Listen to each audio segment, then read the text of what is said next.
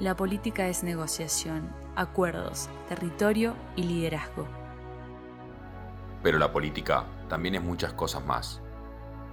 La política también es...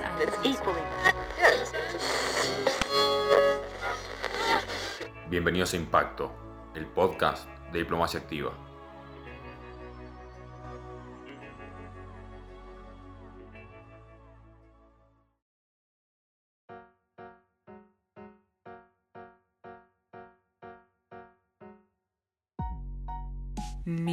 Mi, mi, mi, mi, mi, mi, mi. ¡Ey! Hola, Fran. ¿Cómo andás, Mica? ¿Todo bien? Contame de qué vamos a hablar hoy. Vamos a hablar de dos opuestos complementarios. ¿Querés adivinar? A ver, tipo Tommy Jerry o DC y Marvel. No, frío, frío. ¿Puede ser de dos equipos de fútbol rivales? Tampoco. Mm, no sé, se me ocurre algo así como Corea del Norte y Corea del Sur. No, seguís en terreno súper frío. A ver, lo último que se me ocurre es los Beatles y los Rolling Stones. Exacto, ahí va queriendo. Hoy vamos a hablar de política y música, es decir, la influencia de la política en la música, músicos como actores políticos y un poco más. Me encanta, son literalmente mis dos pasiones. Y qué relación tóxica si las hay, ¿no? Ambas son un arte y son complementarias, pero representan realmente dos caras de una misma moneda. Son amigos y enemigos. Podemos decirlo así. Son esos amigos que se llevan bien con vos solo por un rato, mientras hagas lo que ellos quieren, obvio. A la primera de cambio que haces algo que no les gusta, se dan vuelta y hablan mal de vos con otras personas. Es una excelente metáfora para narrar lo que pasó en la época de las dictaduras en Latinoamérica. Sí, o por ejemplo, los carnavales. El Carnaval de Venecia se declaró festividad en 1296 y para los ciudadanos fue una forma de evadir los problemas sociales y económicos que se estaban viviendo en ese momento. Y además, era el único momento en el que la nobleza se mezclaba con el pueblo. Por eso la importancia de las máscaras, para que la oligarquía también pudiera participar y disfrutar sin recibir reclamos. Imagínate lo poderosas que resultaron estas fiestas que en 1797, cuando Napoleón ocupa Venecia, una de las primeras cosas que hizo fue prohibir estos festejos, temiendo que el pueblo pudiera conspirar contra él en estas fiestas. Tal cual lo que decíamos antes, todo viene hasta que el pueblo comenzó a organizarse. Ahí la nobleza comenzó a prohibir estas aglomeraciones o a ver con mala cara las canciones que se cantaban. No es casualidad que el dios Momo de la mitología griega sea uno de los personajes más importantes del carnaval. Momo, en griego antiguo, significa burla, y el carnaval es la forma que encuentra el pueblo de burlarse de la autoridad. Las canciones y los instrumentos usados también forman parte de este ritual. Las líricas hablan de lucha, de causas sociales, de las necesidades de adquirir mayores derechos. Y los instrumentos principales pertenecen a la familia de la percusión. Los tambores, el redoblante, que marcan el ritmo de los danzantes y hacen ruido, que es básicamente la finalidad de la noche de carnaval, hacerse escuchar. El género carnavalesco representa la revancha del mendigo contra el rey. De la otra vereda, tenemos a la música como herramienta de las élites. En la antigua Grecia, por ejemplo, las canciones se utilizaban para educar. La música era considerada un medio eficiente para la educación moral de la ciudadanía. En Atenas, se enseñaba música junto con escritura. Era igual de importante entender de rítmica que saber leer o escribir. Sí, y además se creía que saber sobre música ayudaba a entender la disciplina a muchísimos niveles.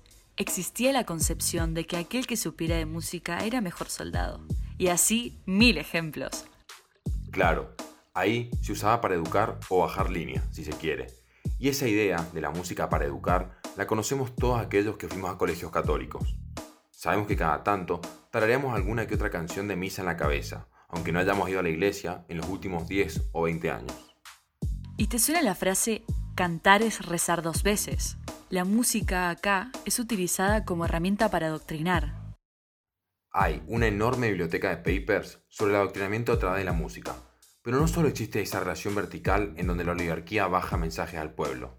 ¿Alguna vez escuchaste hablar sobre la Sinfonía de los Adioses de Haydn? Mm, No, la verdad que no, pero soy toda oídos. Joseph Haydn fue considerado el mayor compositor de su tiempo. El músico vivió desde 1732 a 1809 y su sinfonía número 45 fue muy importante para la historia, ya que funcionó como medio de intercambio para que la servidumbre y los músicos le demuestren su malestar al príncipe Nicolás. Lo poderoso de todo esto es que la sinfonía continúa muy lenta hasta desaparecer poco hacia el final. Los músicos fueron apagando las velas de sus atriles, se levantaron y se fueron. Al final quedaron solo cuatro personas. El príncipe entendió el mensaje y modificó su accionar al día siguiente. ¿Entendés, Mika, lo loco de todo esto? Sin decir nada, sin violencia, sin burocracia, la música fue el mensaje, el medio y el lenguaje. El príncipe entendió que estaba a un movimiento de perder a toda su corte, solo con los sonidos correctos. Me dejó helada. Por eso me gusta hacer este podcast con vos. Sos toda una cajita de sorpresas e información. De todas formas, no todo es color de rosas. Hace poco leí que la música era utilizada como método de tortura. ¿Podés creerlo? Qué ironía, la verdad, que algo que nos puede traer tanto placer también pueda ser usado para causar tanto dolor. Sí, pero en exceso todo puede generarnos daños. El caso que leía abarcaba las prácticas del uso de la música como tortura con detenidos en Irak, Afganistán y Guantánamo por parte de los Estados Unidos, ya sea para interrogarlos o para conseguir algo de ellos. En 2003, la BBC confirmó que los prisioneros les repetían una y otra vez Enter Sadman de Metallica, música de Nine Inch Nine o la canción de Barney que dice Te quiero yo y tú a mí, a todo volumen, dentro de los vehículos donde eran transportados o en las celdas que eran recluidos. Y la verdad que no entiendo. Enter Sandman repetida muchas veces a todo volumen y más en ese contexto de vulnerabilidad puede ser tranquilamente usada como método de tortura ni hablar de Barney, que él ya lo es por sí mismo.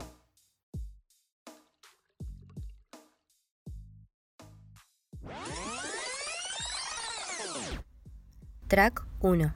La política en la música.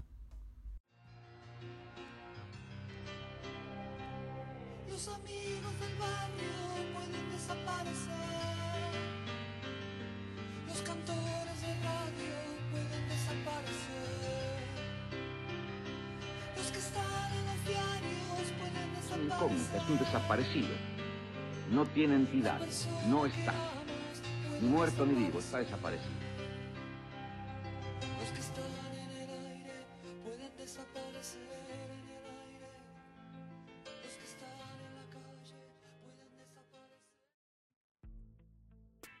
Uf, esta canción nos toca realmente a todos, a los grandes, a los chicos, a los nacidos después de los 2000 y a los nacidos a mitad del siglo pasado nos sensibiliza de la misma forma al igual que nos aterroriza una serie que empieza diciendo basada en hechos reales. Lo que vamos a ver ahora narra pedazos de historia, de vidas que sufrieron y que se perdieron, de injusticias. Vamos a hablar de canciones más contemporáneas compuestas por los artistas que sufrieron las dictaduras de Latinoamérica. El que sonaba recién era el gran Charlie García, ese mismo que en pleno golpe militar, cuando las calles estaban tomadas por los militares, se animaba a cantarles y a lanzarles amenazas en pleno tema.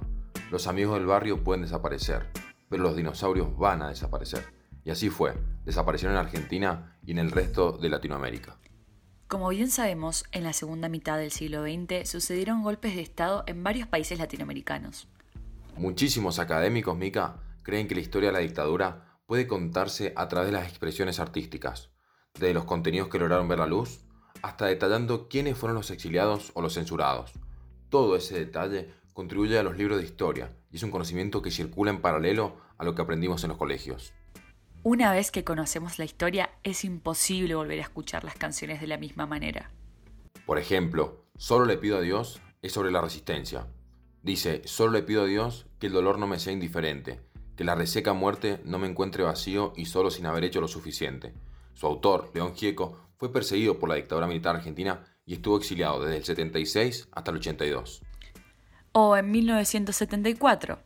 Piro compuso Para el pueblo lo que es del pueblo, una de las líricas más explícitas en torno a la dictadura militar. Estudiar era un pecado clandestino, porque cuando el pueblo sabe no le engaña un brigadier. También tuvo que abandonar el país varios años tras sufrir un intento de secuestro. Mujeres valientes y dedicadas a la música como María Elena Walsh y Mercedes Sosa también formaban parte de lo que eran las listas negras de la dictadura militar. Listas negras. ¿De verdad? Sí, literalmente. Es más, en 2013, en un edificio de la Fuerza Aérea, encontraron actas originales donde se detallaban uno por uno los artistas que eran considerados peligrosos para el régimen. La negra Sosa, sin ir más allá, se tuvo que exiliar desde el 79 hasta el 82, y a María Elena Walsh le jugaron una mala pasada sus canciones con doble sentido, y en el 78 tuvo que anunciar su retiro de la música. Por suerte, todos los que nombramos siguen vivos o murieron por causas diversas. Pero en Chile no podemos decir lo mismo. Tal cual. Por ejemplo, en la dictadura de Pinochet, Víctor Jara se convirtió en un mártir al mismo tiempo que se convirtió en un referente internacional obligado de lo que hoy podemos encuadrar como el género musical por sí solo, la canción de protesta. Aunque a él no le gusta encasillarse bajo una fórmula o definición. Claro, durante su vida profundizó en distintas vertientes en el arte, aunque mayormente fue un ferviente impulsor del folclore latinoamericano, lo que le llevó a tener apoyo en su país antes de la dictadura para poder viajar a distintas latitudes. Eso sí, siempre cargó con la bandera del activismo. Increíble. Un artista chileno que llegó incluso a presentarse en la Unión Soviética y numerosos países europeos. Quizá una de sus presentaciones más emblemáticas fue una protesta masiva contra la guerra de Vietnam en Finlandia, en 1969. Todo esto cabe mencionar antes de la caída del gobierno de Allende y la instauración de la dictadura. Exactamente, pero con la llegada de Pinochet, sus ideales políticos de orientación comunista literalmente le terminaron costando la vida. Terrible es poco, la muerte hubiera sido un alivio ante la tortura que sufrió, insinuando el peligro que el poder de su música representaba para el régimen. Bastante lamentable, pero no deja de resultar paradójico que a pesar de los intentos de la dictadura por apagar su voz, esta tomó aún más fuerza y viene inspirando a artistas de todo el mundo y de todas las generaciones.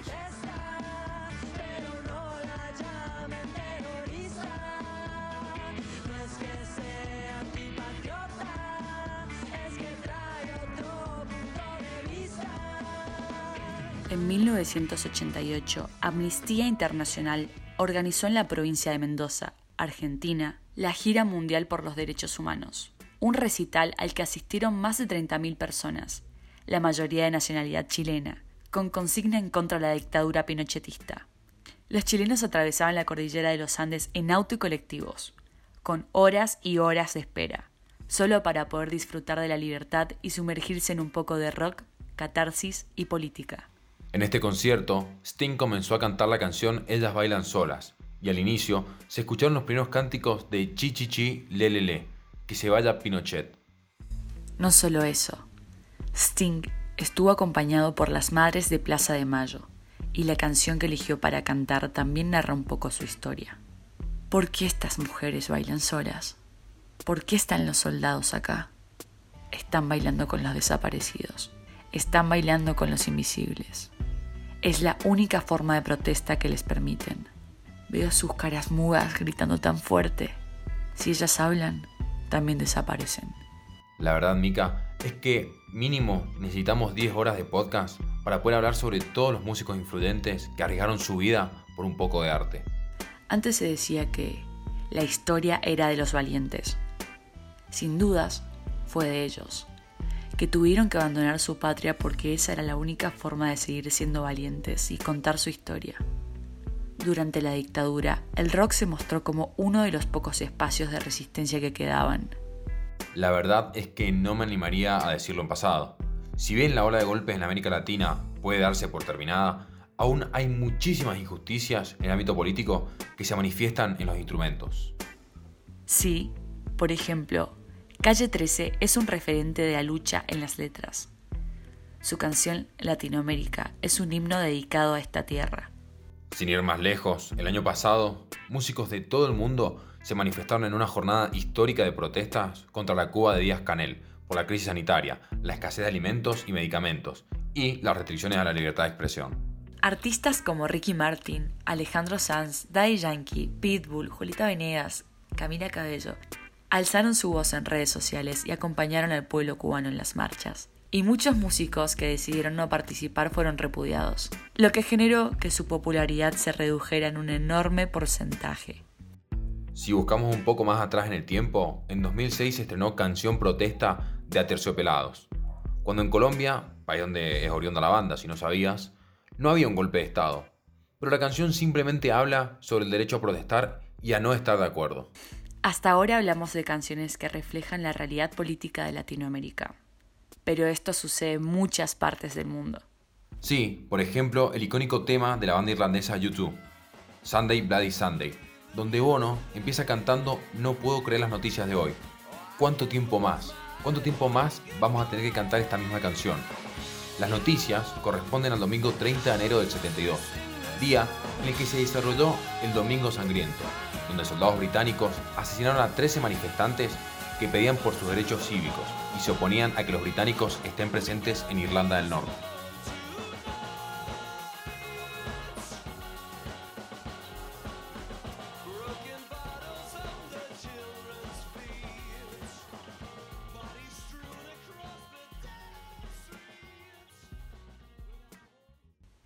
Hace poco se cumplieron 50 años de aquel día. Ningún soldado fue procesado por esa masacre. Ni uno. No solo eso, sino que el gobierno británico presentó un proyecto de ley para evitar que se abran nuevas causas relacionadas al conflicto. Básicamente una amnistía. Exactamente, Mika. Una amnistía en toda regla. ¿Y ahora, Fran? ¿Qué estamos escuchando? Acá los vamos a arrastrar por todos los continentes. Y ahora vamos a hacer un breve repaso por Nigeria. Esta melodía que estamos escuchando es obra y gracia de Fela Kuti, un músico que supo tocar más de 10 tipos de instrumentos, con temas que pueden durar desde los 15 minutos hasta la media hora. Un multifacético total. Un personaje que vivió en los 70s y luchó por los derechos humanos de su país, en una Nigeria que estaba en guerra civil, empobrecida y recién saliendo de la dañina guerra del Biafra uno que redefinió la mezcla del jazz en sus raíces africanas con la protesta y prácticamente inventó un nuevo género como arma de resistencia política, el conocido Afrobeat. Intentó postularse a la presidencia, pero para ese momento ya había sufrido muchísimos arrestos por parte del gobierno, quien se encargó de armarle un amplio prontuario. Lo suficientemente amplio para que no pudiera dedicarse a la política. El hombre tuvo contacto con las Panteras Negras durante la gira en Estados Unidos y aterrizó en su Nigeria natal con una mente más libre y nuevas costumbres. ¡Wow! Es como si Jim Morrison quisiera postularse a la presidencia de Estados Unidos. Un apolítico outsider. No sería el primer país del mundo en el que pasa algo así. Frank Zappa hizo lo propio en el 91, con una candidatura independiente para la presidencia, declarando que sus mejores aptitudes para el puesto eran no jugar al golf, no tomar vacaciones y reconocer la grandeza de la Constitución estadounidense. Recién pensaba, la historia que contaste es como lo que pasó con Simón Bikindi, pero totalmente dada vuelta. Fela Kuti cantaba por la integración y Simón Bikindi fue condenado por el Tribunal Penal Internacional para Ruanda por haber incitado el genocidio de más de 800.000 personas de la etnia Tutsi en 1994. Las canciones de Bikindi eran altamente reproducidas en las radios nacionales del país. Si bien se probó que su repertorio no tenía relación directa con los asesinatos, la justicia consideró que algunas de sus canciones alimentaban al odio y fomentaban una campaña de propaganda que promovía el desprecio de la etnia víctima del posterior genocidio. Qué loco, ¿no? Un músico declarado culpable de un genocidio. No, no solo un músico, es el primer artista que fue declarado culpable en un delito de esta índole. La misma herramienta, la música enfocada hacia el mismo frente, la política. En un lado usada para el bien, en otro lado usada para el mal. La vida misma. Track 2. La música como aliada de la paz. ¿Y si de cosas usadas para el bien se habla? ¡Qué mujer! Exactamente. ¿Y sabías, Mika, que forma parte del llamado Club de los 27? Sí, lo sabía. Es la maldición de los artistas que estaban en el auge de su carrera y murieron a la corta edad de 27 años. Está bien acompañada por Jim Morrison, Jimi Hendrix, Kurt Cobain, Amy Winehouse, Brian Jones, miembro fundador de los Rolling Stones, por si no lo sabías.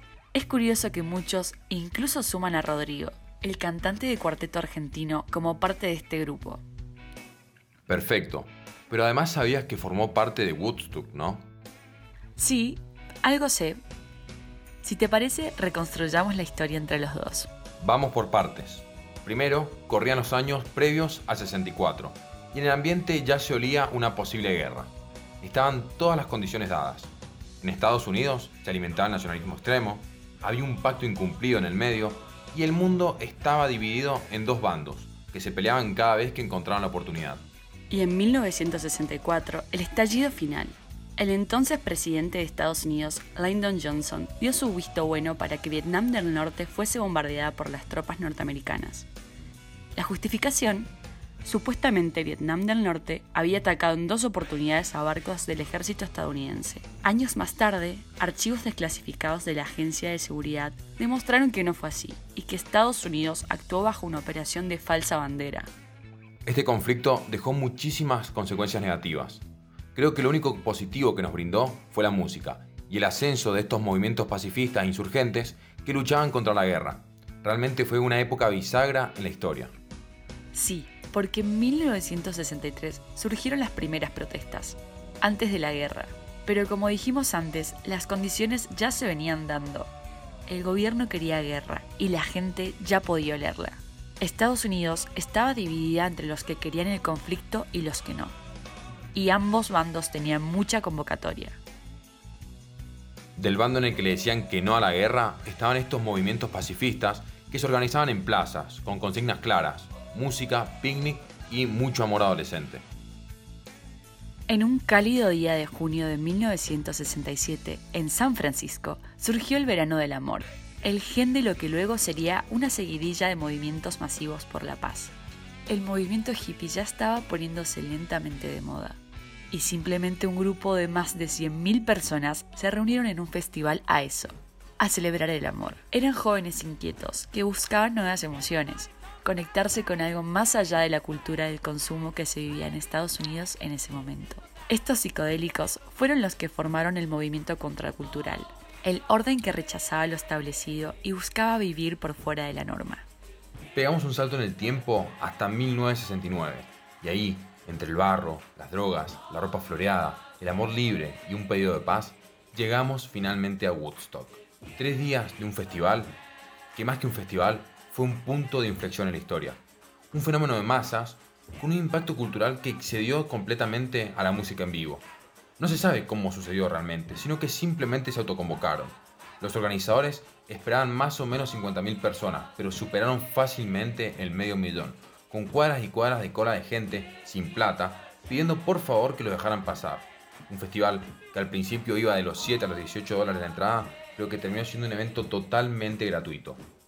32 artistas en vivo, de los que algunos de nosotros amaríamos ver hoy. Jimi Hendrix tocó el himno estadounidense solo con su guitarra eléctrica, como signo de protesta, y como siempre, la política. El gobernador de ese momento declaró ese espacio como zona de desastre y los helicópteros de la Guardia Nacional sobrevolaban el área. Pero los organizadores lograron que ni el ejército ni la policía ingresaran al lugar. Muchas personas del movimiento hippie, ya organizadas y con objetivos bien claros, terminaron migrando a ser Yippies, integrantes del Partido Internacional de la Juventud en español. Esta agrupación fue un partido político antiautoritario, pro libertad de expresión y antimilitarista que tuvo sus inicios a finales del 67 y que se expresaban solamente a través de movimientos culturales como la música, el teatro y el arte gráfico. El motor principal fue la lucha contra la guerra de Vietnam. 1968 fue uno de los años más movidos de la historia norteamericana. Asesinaron a Martin Luther King y a Robert Kennedy, hermano de JF Kennedy, quien fue asesinado unos años antes. La sociedad estaba muy movilizada por los derechos civiles. La guerra de Vietnam se encontraba en pleno auge y la tensión social era máxima. El Partido Demócrata organizó una convención en Chicago con el fin de elegir candidato para las elecciones presidenciales. Tras la repentina renuncia de Johnson, los Jeepies se reunieron fuera de la convención con el lema Todo el mundo está mirando. Y así fue. Una manifestación televisada por completo, dejando en evidencia la enorme represión policial. Bueno, Mika, como sé que te gustan las películas, te recomiendo una que vi hace poco. Se llama El juicio de los siete de Chicago. Es larga, pero muy interesante para entender la forma de protestar de ese momento y la persecución que se vivía. Eran inversamente proporcionales. A más pacifismo, la policía respondía con más represión y la justicia era más tajante. Y los siete de Chicago, que originalmente eran ocho, fueron llevados a juicio acusados de conspirar para incitar a la rebelión que desmadró la marcha. Y para mantener las formas, ocho policías fueron llevados a juicio también, por los excesos cometidos ese día. Sí, evidentemente este juicio tuvo una dimensión más política que jurídica y claramente marcó un antes y un después. Mucha de la música que vendría en los años siguientes estaría inspirada a partir de los numerosos movimientos revolucionarios que se desprendieron cuando la ola hippie terminó por azotar en la costa del desencanto. Y la verdad que no era para menos. En el caso de las corrientes urbanas afroamericanas, la violencia del aparato policial estadounidense jugaría una importante influencia en el desarrollo de su propia música, que hoy en día podemos constatar entre los pioneros del rap y el hip hop. Fuck the Police, del grupo de hip hop NWA, Negros con Actitud, por sus siglas en español, es un claro ejemplo. La película Letras Explícitas narra la historia desde sus comienzos y la constante represión policial que vivía la juventud afroamericana en ese momento así como la censura a la que se enfrentaron numerosas agrupaciones de rap y hip hop en los medios de comunicación estadounidense durante sus inicios. Sí, o mismo qué decir de Fight the Power, de Public Enemy. Sin duda, su música trascendió fronteras no solo geográficas, sino también de géneros o estilos musicales, con una visión crítica en torno al poder y a la política, cuya influencia estética, lírica y musical se ha extendido incluso hasta el día de hoy. Ya no es que la oligarquía escuche una cosa y el pueblo otra. Ahora, tanto el jefe como el empleado escucha voz. Uno quizás desde el estéreo de su auto, otro quizás desde el colectivo, pero los une la misma rítmica y el mismo reclamo. Fíjate siempre de qué lado de la mecha te encontrás, nos dice Woz. Una frase fuerte que cita de una canción de los redondos. Y la letra de la canción también podría ser una cita textual de Working Class Hero, de John Lennon. Obvio, tranquilamente podría serlo, pero en este caso es canguro, y en esta canción entra explícitamente en el terreno de la política. Este joven de 24 años en todas sus canciones suele abogar por los derechos humanos e incluir críticas a los grandes capitales y a los gobiernos autoritarios. Y tuvo varias declaraciones en contra de las medidas de los gobiernos del país, que lo posicionaron como un actor clave y casi una cita de autoridad para la juventud que se identifica con las banderas sociales.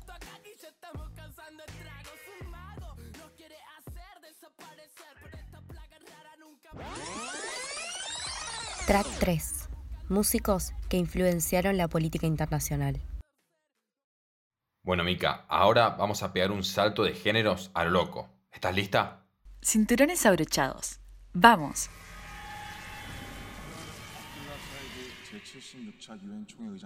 ¿Esto es BTS? Me vas a hacer llorar de la emoción. Exactamente. Y te vas a sorprender cuando sepas lo que están haciendo. Esto es BTS dando un discurso en la ONU. Corea del Sur exportó contenidos propios a países de Occidente. Con esta banda lograron alcanzar una amplia difusión y penetración en la cultura popular internacional contemporánea. Sí, y como te decía, llegaron a ámbitos en donde muchos músicos ni siquiera sueñan con llegar, como lo es la ONU. No solo pronunciaron un discurso en la Asamblea General, sino que también aprovecharon para filmar un video musical. ¿Y cómo hicieron para colarse en la ONU? No, Mika, no se colaron. Esto está todo fríamente calculado. El gobierno surcoreano destinó presupuestos a grupos como BTS como parte de su estrategia de soft power, de lo que ya hablamos en otros podcasts. Les sirve a ellos y a la ONU. Últimamente, las nuevas generaciones ven con desconfianza las instituciones internacionales tradicionales. No entienden que el hecho de que muchas de ellas no tengan poder para sancionar, intervenir o solicitar una rendición de cuentas ante algunos atropellos de los estados. Entonces, para la ONU también fue una gran oportunidad para ganar cercanía con este grupo etario. Totalmente. Es más, en el discurso llamaban a los jóvenes a amarse a sí mismos, a utilizar su voz y a soñar con un futuro en el que dejemos nuestras pequeñas habitaciones. Y si hablamos de utilizar su voz, dejar un granito de arena y tener un impacto en la vida de la gente, es importantísimo nombrar a Daniel Barenboim. Ay, Fran, era cierto lo de abrocharse el cinturón. Saltaste a otro mundo, no a otro género. El que avisa no traiciona, y yo, Mika, te avisé. Ahora hablemos un poco de Daniel. Es un renombrado conductor de orquesta israelí, que nació en Buenos Aires en el 42 un privilegiado que a los 7 años dio su primer concierto de piano en frente de un público. Privilegiado en serio. En el 99 fundó la orquesta de Iván Este-Oeste junto a Edward Said. Este proyecto integraba a jóvenes músicos procedentes de Israel y de países árabes de Oriente Próximo y buscaba promover el diálogo y la unidad entre países mediante la música.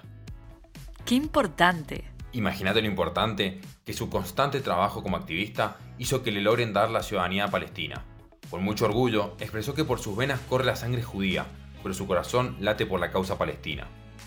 Una de las frases más interesantes que destacó de él es cuando dijo que en este conflicto no hay un Estado, un ejército, una organización, sino que hay dos pueblos que están profundamente convencidos de tener el derecho de vivir sobre el mismo pequeño pedazo de tierra, pero sin el otro. Entonces, su doble ciudadanía deja entrever mucho más. Busca demostrar que la única resolución a esta guerra es la empatía, aceptar y comprender al que tengo al lado y sobre todo respetar la existencia de ambos pueblos en simultáneo.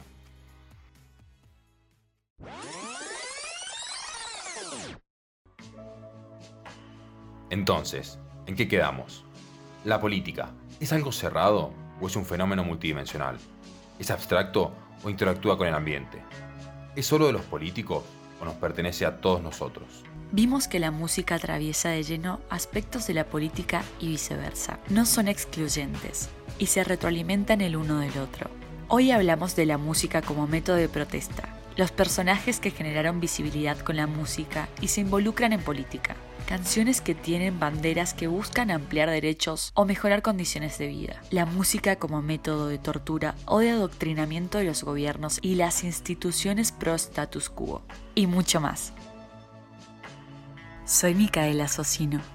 Y yo Francisco Sánchez Giacchini. Y esto fue Impacto, Política y Música. Encontrarnos en www.diplomaciaactiva.com y en Instagram, Twitter y YouTube como Diplomacia Activa.